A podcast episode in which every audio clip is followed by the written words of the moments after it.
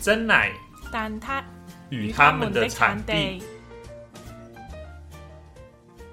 欢迎收听真奶蛋挞与他们产地，我是阿庚。我是默默，那前几集呢，我们聊了学生时代嘛，那现在正值毕业季，所谓毕业季就是失业啊，不对，求职季，求职季，哎，所以呢，我们今天要来分享一下台湾跟澳门的求职经历。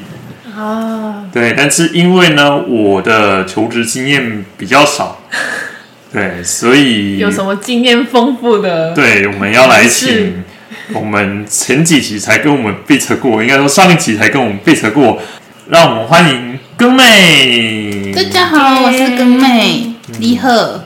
诶、也没有说真的比较经验丰富啦，只是多那么一两次的工作经验，然后多那么三四次的面试经验而已。你拜了几个老板了？你说？我会算算看，一个、两个。哎，不要讲，不要讲，不要讲，不要讲，那我们就是来聊聊台湾、澳门的求职经历。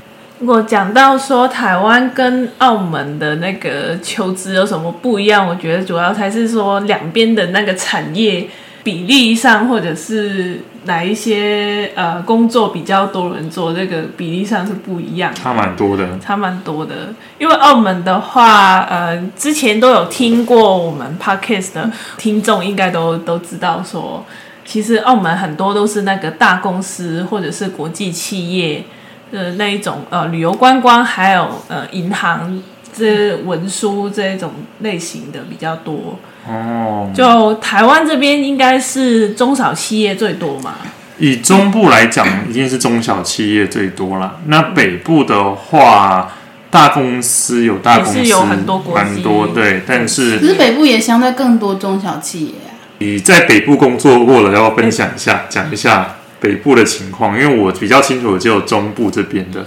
嗯，北部的话，因为资源多，所以会有的公司产业也多。当然，大企业会更多，可能公总公司都也会在在北部。嗯，几百人的那种公司，对对对对对。可是可是也相对来说，你要那种什么三十人以下的小公司，嗯，也是不少。餐饮业来说的话，那种大公司的旁边就会有很多小的餐饮店。哦，因为你有大公司，你人多，你就会有客群嘛，这是吃饭的部分。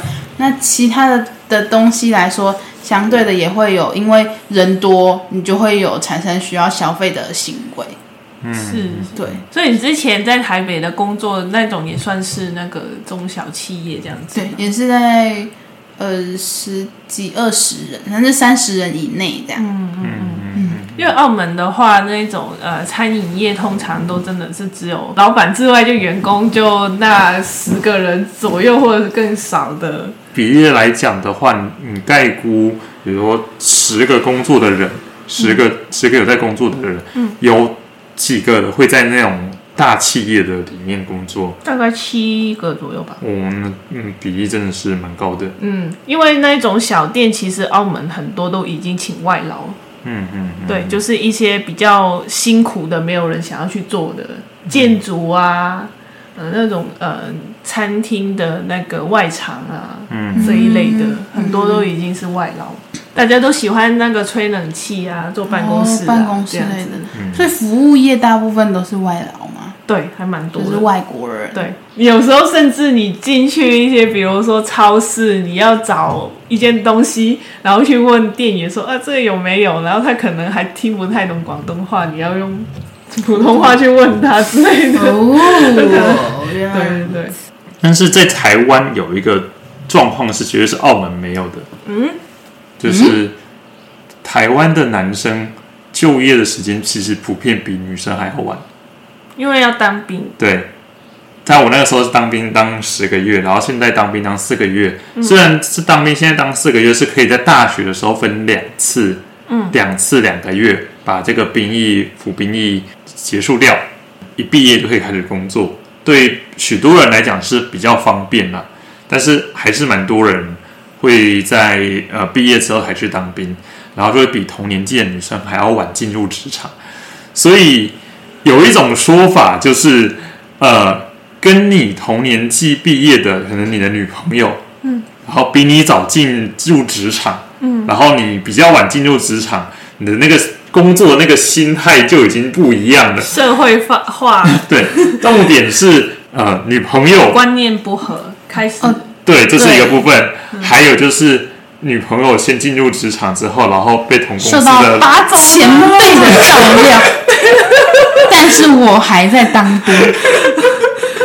无能我刚刚进入社会，如此艰辛，然后不知道怎么处理的时候，无能为力。对对对，然后但你都没有办法帮助我陪伴我，你怎么讲的？好像你很清楚，明明就没有经我没有经历这一段。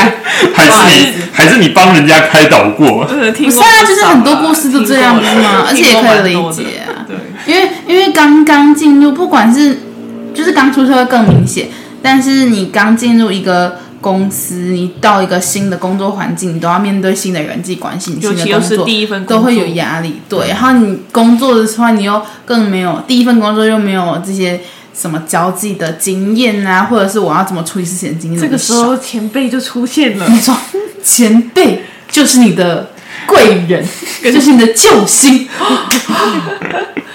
说什么啊，就是比较照顾后辈的什么，就是有意无意的请他吃的东西啊，或者中午饭这要不要一起啊、偶尔关心一下你这个案子啊，慢慢的、慢慢的，然后有什么困难、啊？当兵的人头上就会出现绿光。对，我我还蛮庆幸我那个时候没有交女朋友，所以我没有我不会被兵变。哦哦，好哦，恭喜你，好哦我没得，好哦。阿没得的。不过我是真的以前有听说过，呃，我们大学毕业的时候就会听到，呃，乔生就是港澳的的同学就说啊，想要留在台湾，但是不想要当兵啊，这样之类的话。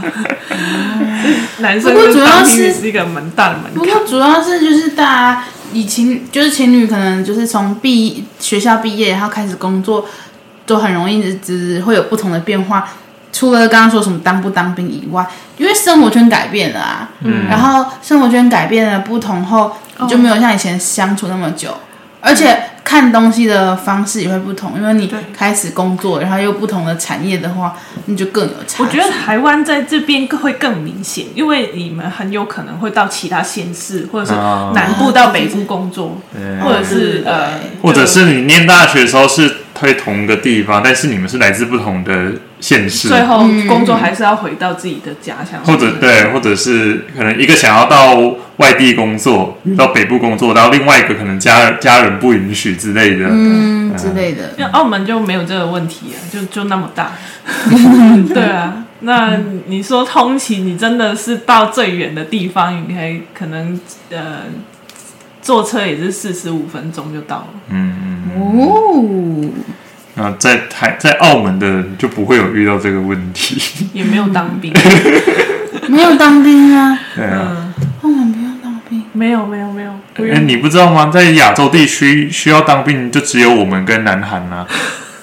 不是还不是北韩吗？是南韩哦。呃，北韩不行，但南韩要当南韩当兵就出了名对对对然，后之前、哦之前我就看到有个漫画，就是香港人跟嗯那个韩国人跟那个台湾人在聊天，然后韩国说他们要当兵什么之类，然后台湾说我们也要当兵，然后现在说嗯，你们当兵你们要打谁？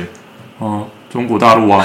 然后其他然后其他人说啊，你不是这样子的关系吗？不是他要当兵的，不是不是，呃好吧，女生不了解这个，没有没有没有没有没有服。兵役是我们是宪法有规定，但是其实不是不是每一个国国家都要做军事训练的。所以其他国家就可能都是志愿役喽。嗯，对，就是说中国什么的那些，甚至是说澳门也没有军队，军队都是大陆那个派下来的。哦，因为你们是那个特别行政区，对，你们不是一个国对一个家，区这样子。那就可以理解。所以哦，竟然哦，竟然不知道，我觉得这是基本常识。我不知道。你有听过日本人要当兵的吗？你在看动漫的时候，日本人要当兵的吗？好像没有哎。这么说起来，我好像也不曾担心过我喜欢的歌手他需要当兵哎。嗯你现在才发现，啊，对耶，哎，对耶，你就知道台湾人有多苦，而不是台湾男生有多辛苦了。哦，好棒哦，好辛苦哦。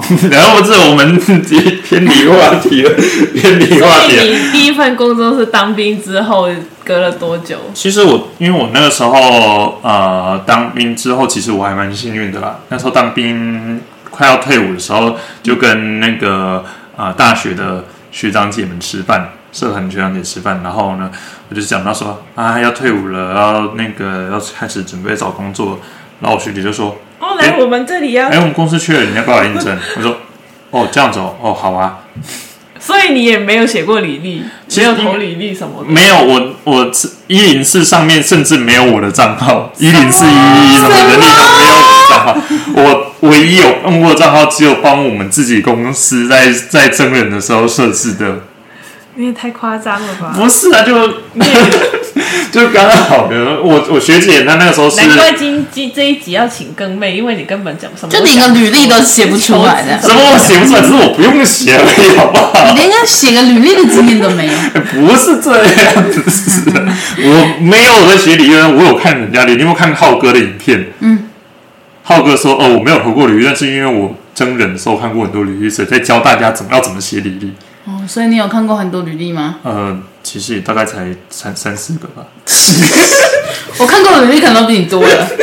在过的工作的时候看的就是来来面试的人的履历。啊，好啊，所以这一集才要邀请跟妹来啊、对不对？这是我一个访谈的方式来聊聊台湾、澳门的求职嘛，对不对？嗯，那跟妹要不要来讲一下你应征过哪些工作？应征过的工作的话，一都哦，就是餐饮业跟旅宿业，你大学的时候好像也不是念这方面的，不是。我大学是念社工，完全没有相关，那你有没有听说过社工的履历怎么投？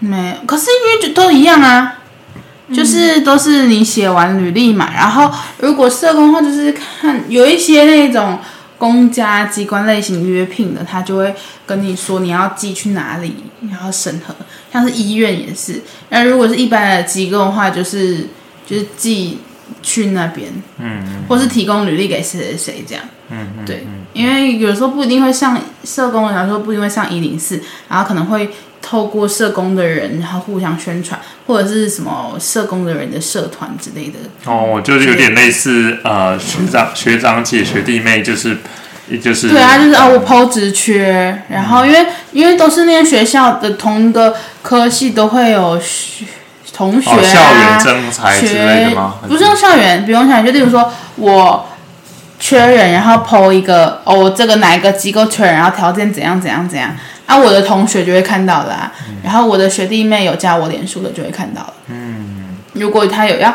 找工作啊什么的，就会去。啊，或者是说，就是有一些公家机关或者什么什么单位，他会抛在就是公告发公告在网站上。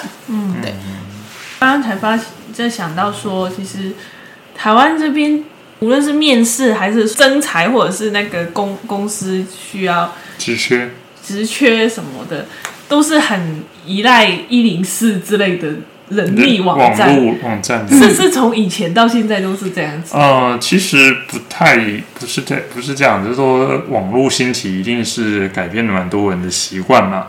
那在更早之前的话，可能就是像刚刚跟妹讲的，就是呃口耳相传，或者是那个报纸，对报纸，以前人会拿着报纸，然后一间一间去找工作。嗯嗯，你们有一零四这个习惯，大概是有有多少年呢、我还嗯，蛮好奇的。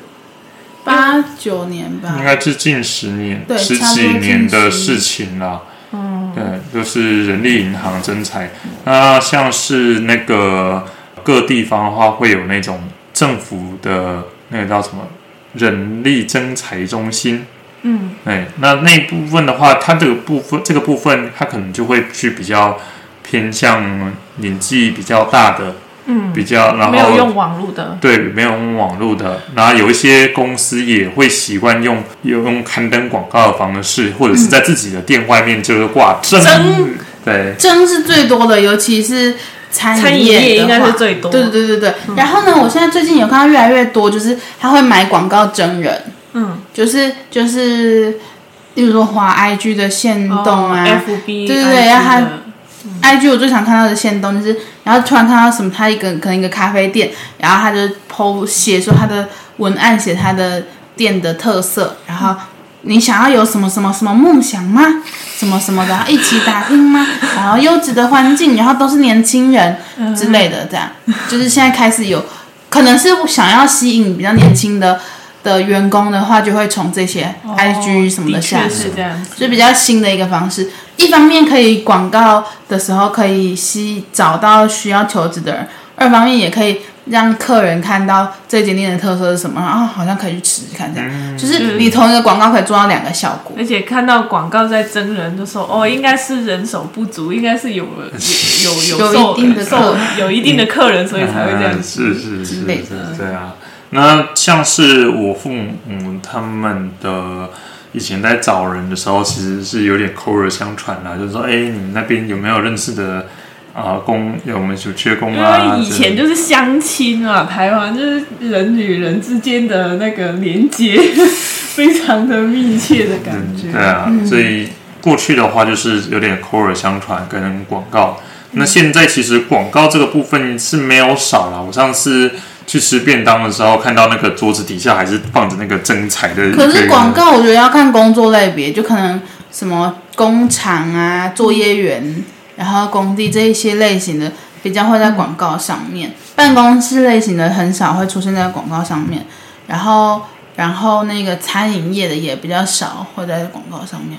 因为澳门的话，其实，嗯，一零四说真的也是最近这几年才类似的东西才比较比较流行。以前也是有，但是呢，就大家也不会不会就是特地去这些网站去找工作，通常就是哦呃，都是主要是看报纸，我们还是看报纸比较多。然后或者是看那个大大企业，他他们一定会有网站，那、在在网站上面看他有什么缺人，然后政府机关也是去政府的网站去看哦人人才招募那一栏什么时候开职缺，然后去报名这样。嗯，我们要分享一下你在澳门的两份工作是怎么样应征上的？我刚刚讲就是说我呃以前有两份工作，第一份是赌场嘛，那个时候是之前一直投很多家不同的地方的履历，嗯但是都没有消息。然后我投的履历通常就是用呃自己写完那个履历表，然后印出来，然后寄过去公司的人事部。或者是我用 email 的方式，email 也投了很多封，对，至至少有十几个。这么多，对，但是都没有回复，或者是有回复了，然后就呃最后也是没有下文的那一种，然后就就不了了之的。然后就是赌场这个，是因为其实一开始我其实很不想要找赌场相关的啦。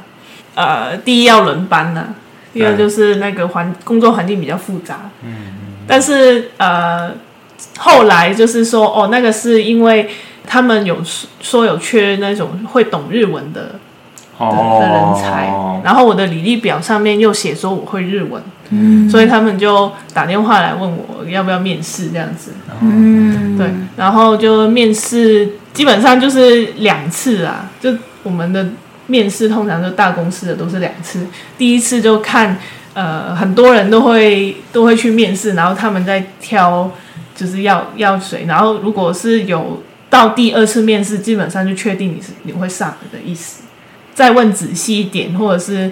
看这个员工还有没有什么啊、呃其他的要求啊，或者是要安排他到哪一个职位这样子。所以是你找的这份工作这样，还是说普遍的澳门大企业会进到第二轮之后，其实都已经蛮稳的？普遍都是这样子。哦，可是会进到第二轮的，不会说，例如说我五个人，呃，一开始有十个人面试，然后三个人进入第二轮，然后我只要再选出一个吗？嗯，不太会耶，因为就是通常就是第一轮就是最后可能呃选了一个人，然后那个人就通常就是说，哎，最理想的人选。那如果他真的没有要来的，这过了第二轮面试就说哦我没有要做了，那他他才会从之前的那个再找再找第二名这样子。哦，原来是。我的理解是这样子，因为我第二份工作是在医院的实验室，嗯，但那个时候是我是经朋友呃跟我讲说，哎，你其实你可以投自己去自荐写自荐信，就自己推荐自己的那个自荐信，然后去投履历去医院里面，因为医院那边那里有实验室，然后如果他们有等到有缺人的时候，说不定就会从这些履历里面找出来。要主动出击，而不是被动的看他们真人。对对对，哦那第二份就是这样子，就就刚好那一那个时段有一个人潮流失，全部都到政府那边工作，所以我才能进去。我没有，我没有做过多人面试，哎，我每次面试都是一对一，啊，是哦，哦、因为是小小的餐厅，可能是餐饮业都是吧？还是你去大大的连锁的餐也是餐厅一对一是哦，我们通常我们的面试都是会有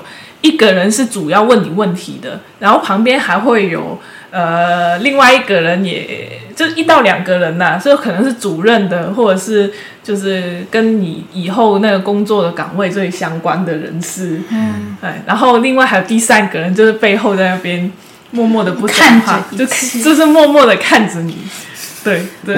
我我唯一一次有过就是呃，就是面试官不止一个的，只有我最近在面试的工作，然后其中他的第二次面试的时候是还有找主厨，可是他也是在旁边听而已，他就是没有问问题，就是经理面试我，然后主厨在旁边了解这样而已。其他的就是不管内外场啊，或者是旅宿都是一对一耶，是然后那个一对一就是对方直接是可以决做决定的那个人了。哦然后我又想到，我刚刚有想到说，我遇到最特别的面试是很多人对很多人，哦这个是呃航空业。这种大公司好像有一些都蛮多的，但是我也没有经历。我我去面试过那个澳门的航空的那个空姐的面试，哦，这个我没听说过，这么酷。我因为我很少提，因为也没有上啊。空姐的面试很酷哎，但是呃，那个时候是投了履历之后，然后呃，我真的没有想到他也会通知我去面试的，然后结果就哦有机会那就去看看吧。嗯，那结果他的要求是你面试前有要求你要自己会绑那个空姐的那个发型，就梳那个那个包包头吗？，他不会教学，他就是要看，而且他就是要看你会不会会不会整理自己的仪容。哦，对，他他有特别有讲到说，你去你来面试的时候，如果你是长长长头发的话，你要会绑这个包包头，对，是哦。然后呃，就要适度的化妆，这样子。这个还好。哎啊，然后那我当天去面试的时候，他们是很多有就就有分几个部分，然后你去进到每一个房间，跟你面试的人都会不一样。所以你要去很多个房间，对对对对对，然后是是十几个人，十几个女生，然后呃也有也有男生，那个男生比较少。然后就是去到一个房间，好，这个房间这这里就是你要去呃，比如说给你一段那个呃飞机里面的广播。嗯，然后呢，有各种文字，比如说有中文，有普通话，呃，就就是这样。广话英文，对，广东话、英文、日文、韩文，然后你就来这。这是他，他就会跟你讲说，呃，你会的语言你就全部都念出来，念一遍看看。哦，然后我我那个时候是因为十几个女生之中，只有我跟另外一个女生有念日文，嗯，然后所以就这边的话，好像分数就会打得比较高。对哦，，但是呢，到了另外一轮呢，他就会去到另外一个房间，然后就是呃，叫我们全部围圈圈坐在椅子上围圈圈，然后就有点像是那种辩论的感觉，嗯，就是说啊，你自己有什么？你觉得你自己有什么特色，或者是你你呃，如果你有遇到什么样的状况，你会怎么处理？然后大家就要就要轮流，就是要发言发言这样子，就是看你积极性那种感觉吧。嗯那这边我就没有讲很多话，所以最后就被筛下来。哦，所以其他人同其他人在讲的时候，你是可以听的，对，所以就不会发生像那个小当家在特级厨师的时候说，我给自己十分，然后我的理由是，是跟小当家一样。然后然后然后那个小当家讲完之后呢，然后旁边阿飞就说，嗯，我也给自我给自己十分，然后理由跟小当家一样。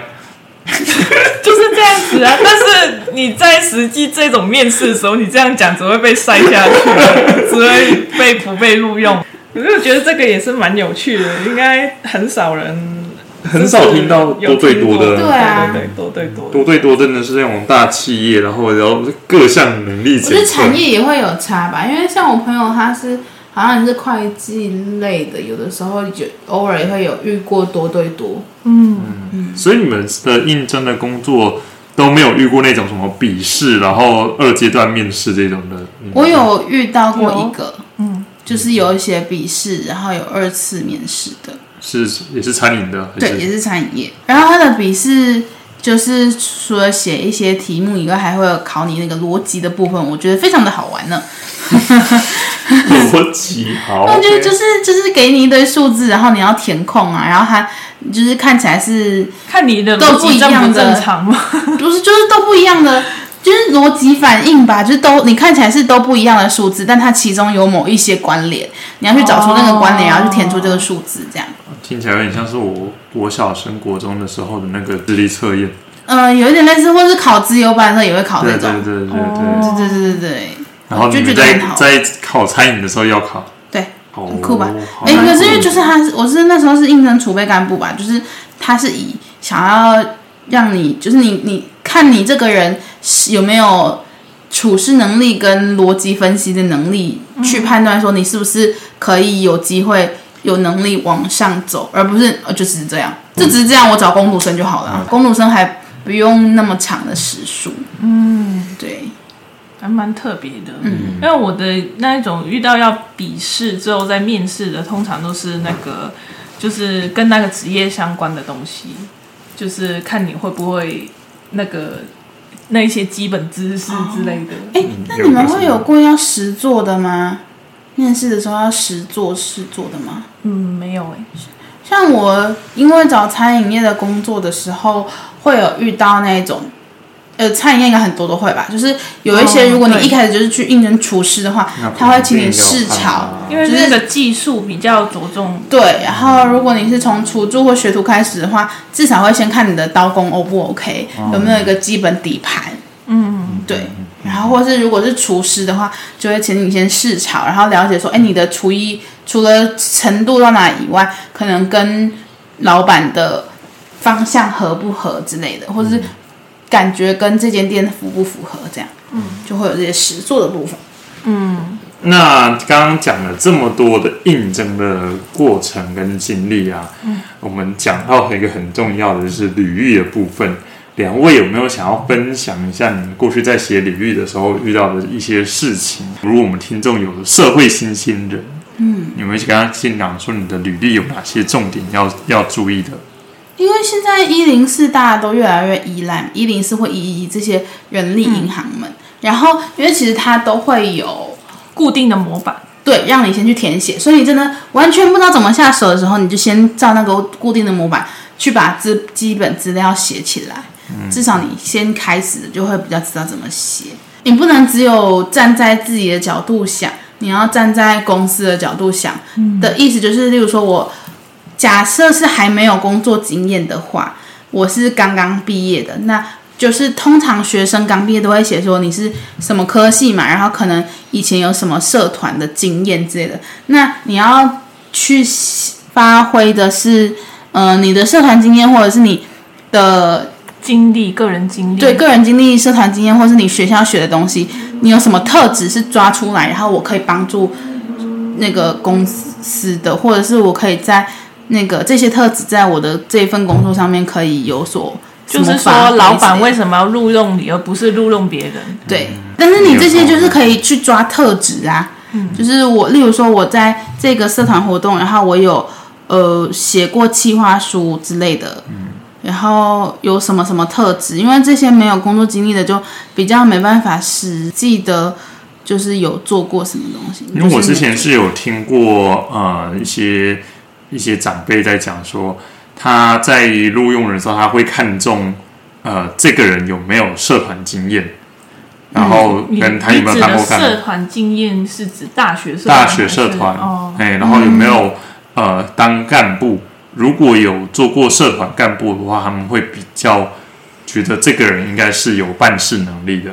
嗯，这哎倒是会影响。嗯，但是如果就是你真的都没有的话，就变成你要去放大你的特质跟你对这间公司了解的程度到哪里。哦，对，就是要呃，可能再要加个呃求职信之类的，写说啊、我自己个人的呃性格是怎么样，我是比较适合在这个公司做是什么。简单来讲，就是要先调查一下你想要应征的公司，然后开始嘴炮。没错定没错，而且就是一个这好像让自己变得很有用，然后信心满满的那一种，就是不断催眠自己那种感觉。不要说就是诶、过度说的对，因为我那时候去面试的时候就，那个面试官就有，应该说那个老板就有说过，他也有面试过很多，因为我不会说，我不是会，我只能做到十五的东西，我会说我可以做到八，嗯，这样，我可能会说就是做到五。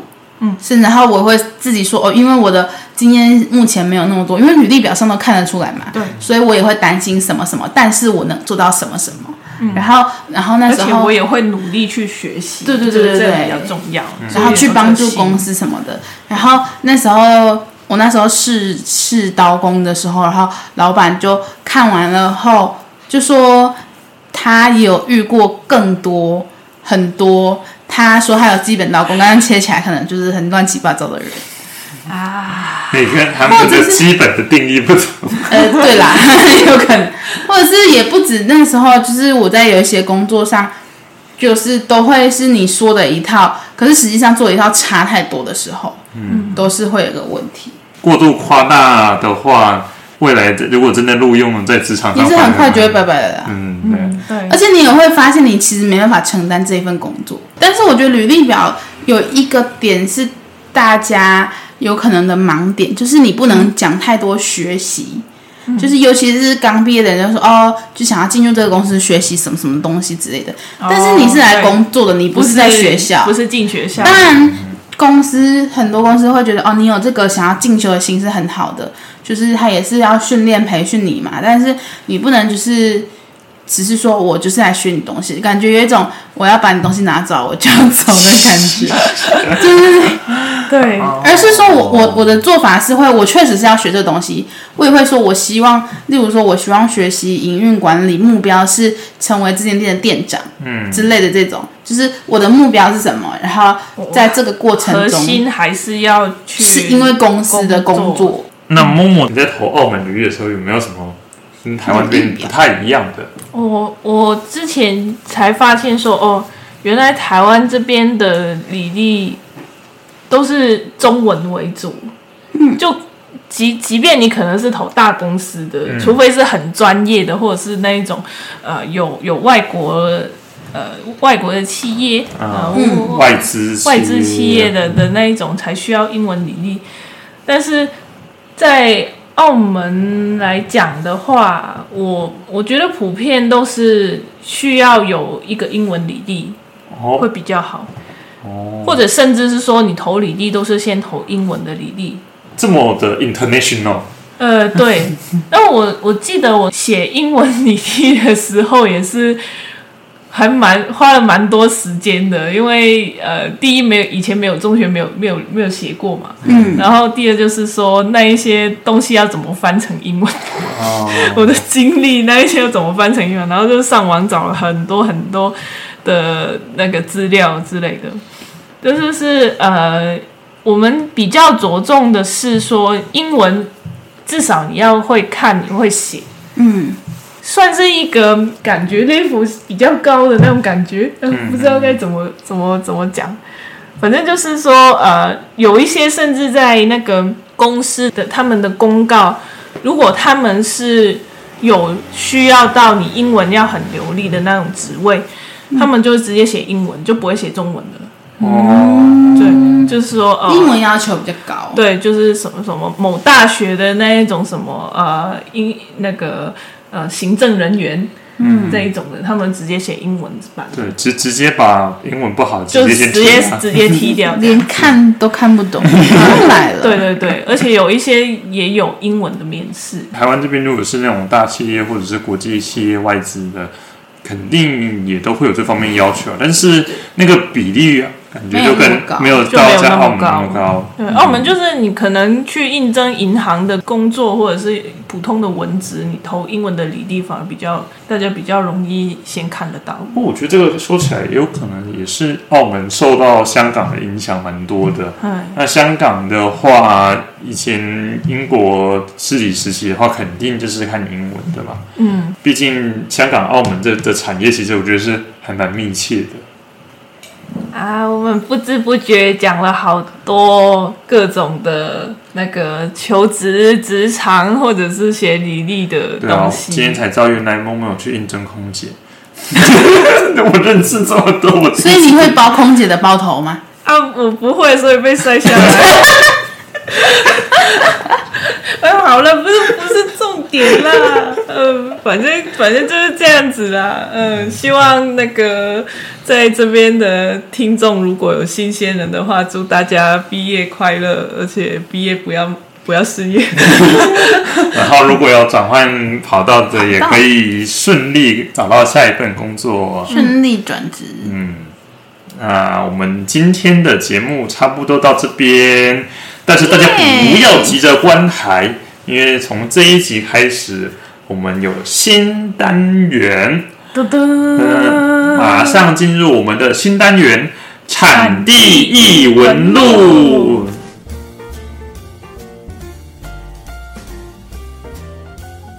产地异闻录什么意思呢？那我们就要做一个新闻的剖析啊，因为我发现啊，我最近在看澳门新闻啊，香港新闻啊，我都状况外说，哎，新闻这样子报，这个有什么特别的含义吗？没有或者是或者是呃，我看不太懂这个事情之间发生的脉络，我不知道吗？我有没有类似的经验？比如说看到台湾立法院在立委们在打架，啊，对，你看到那个新闻的当下是在怎么想？说台湾人好暴力吗？嗯，没有这个景象是我没有看过的，我觉得很新奇。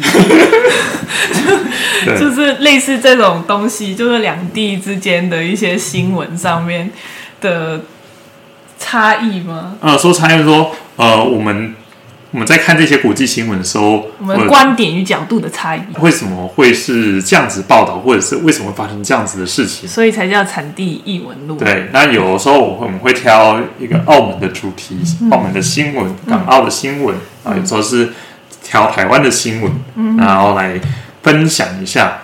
啊。今天就来我们的产地异闻录第一集，嗯，那我来讲一下这个新闻，呃，有一艘海上的餐厅非常的有名，叫做珍宝海鲜坊。珍宝海鲜坊，它在二零二零年因为疫情的关系，所以停业了。那因为后面都没有人接手，所以呢，他们就说在六月十四号的时候要把这艘海上餐厅船，有中式的很浩大的一艘船，要把它开离香港。但是这艘船在驶离之后的四天，就传来不幸的新闻，不幸的消息。他在南海西沙群岛附近海域，因为遇上了风浪，所以导致船身入水，然后已经沉入了一千公尺的海中。那这艘船，这个这个海上餐厅呢，它其实已经开业四十年。知名电影《食神》的最终决战，就是在这艘船上面拍摄的，还有包括《无间道二》中华一番的黑暗料理界他们的楼林舰，也是在致敬这艘船。想问一下更妹，看到这个新闻，这艘珍宝海鲜坊它船沉入海底，你的想法是什么？嗯怎么会那么突然啊？就是他开了四十年吗？嗯，感觉是一个老字号，这样子离开香港，然后就突然发生了海难，然后就没了，感觉有点可惜。他说怎么那么突然这样？嗯嗯，你哋都諗得太簡單了。代志唔是台湾人所想的遐尼简单啦。怎么说？怎么说？我们请默默来解释一下这个这个为什么会这样子讲？首先，我要讲一下这个这艘船它的经历，它其实经历？其实呃，在香港它已经算是一个地标，一个历史的文物了。哦，它因为你知道那个电影很多有名的电影的取景在那里嘛，刚刚有讲说，但是因为公司就是已经一直在亏钱了，然后已经不想要再营业了，但是呢。这艘船就停在香港的水域啊，因为香港的政府也不想花大钱去保育这个东西，哦，就是呃，香港的政府觉得这个没有价值了，对，所以就是经过一轮的商讨，就是公司就说哦，好吧，那我们就驶离香港。但是呢，从宣布会离开香港开始，到他真的要出海那一天，新闻所有的报道，香港新闻所有报道都讲说驶离海域，没有讲说到哪里，船公司。也没有很明确的讲说哦，这条船之后会去到哪里。好像说离开香港这对，样子而已。是这个已已大家看到这个标题已经觉得怪怪的。拳击为什么不讲要到底要去哪里？对对对，是要是要有个神秘买家吗？不晓得这样。结果他到那个南海那边沉下去的时候，一切谜底就解开了。为什么呢？南海就是在公海那边，嗯，没有人看到啊，哦，没有证据，没有他沉下去也没。他说船公司说沉下去了，而且沉到很深的海底了。我们也表示很遗憾，但他就是没办法再打捞起来了。哎，就是啊、呃你在公海抛弃一件大型垃圾，啊第二，香港政府这样管不着。啊！而且你在香港海域搞这个东西的时候，政府是可以要求你也要自己花钱去打捞那个残骸。啊，嗯，然后还要想办法处理这个残骸。对，然后你没有人看到之后，说不定你保险还可以赔一笔。哦，看到新闻，船公司当然对这种讲法是矢口否认啊。深表遗憾，对啊，他们就是说，绝对不是你们讲的那样子啦，我们不是这样子。阴谋论。对，都他们都没有啊，你们乱讲的阴谋论啊什么。但是就在六月二十四号的新闻又有了戏剧性的翻转。戏剧性的翻转，对，那个船公司说，呃，没有，我们其实船没有沉没啊，是翻覆而已。呃，那翻覆了，其实我们也没有办法把它扶正啦，所以我们要派人把它把把它破坏掉，让它沉入海里。为什么会这样子呢？是那个香港的海事处要求船东船公司这边提出书面报告，然后呢，他们船公司兼代理人就说，在才才讲说，他现在船还在水面上，它只是上下翻转，它其实没有沉到一千公尺的海里。但它这个就跟当时六月十八号、六月十九号的新闻完全不一样啊！不一样。啊，船船公司表示啊，我就怕被骂。网友表示，所以它是充气艇吗？沉下去之后又浮上来了吗？哇，好厉害哦！其实后来我再去翻了一些新闻，其实四十年的你要说老建筑嘛，嗯，然后它的设计又是极具中国风，而且就我看到很多日本人是很喜欢到这间到这边去观光的。那个时候是有应该是有团体想要极力想要保留它，但是香港政府就是表示说，哦，我们没有要收留，我们没有把它要当文物啊，船公司自己处理，所以造就今天这个局面。当然，我们也没有证据啊，但是各方各种迹象来看，以及还有就是大家在翻当时就说那个当时的海象什么都一切平稳，那个浪不超过三十公分，但是他说遇到超过两米的而且巨浪，它它蛮大的吧？对，珍宝海鲜坊，它其实是我就看起来感觉不是那种船动力，他那时候离开的时候是有那种拖拖船，把它拖走。哦，对，那到底是情况怎么样呢？我觉得这个新闻哦，跟那个台湾的有一些古迹会自然有自然着火，对有一些异曲异曲同工之。妙。嗯而且你拖到公海，就是你就我就我、哦、没有照片，没有影片，没有人证，大家都看不到，没有证据。对啊，所以后续应该还会有再有一些新闻啊。如果、呃、大家可以自己关注一下，或者是说我们下一次下次节目的时候，可能有时候会更新。再做更新。嗯也欢迎大家留言，你们觉得听完这个事情之后的看法是怎么样？对，那这个我们的产地异闻录今天就到这边。谢谢谢谢各位，谢谢那大家有什么心得，或者是大家怎么求职发生有趣的事情，也欢迎跟我们分享。那我们今天就到这边，大家拜拜，拜拜。拜。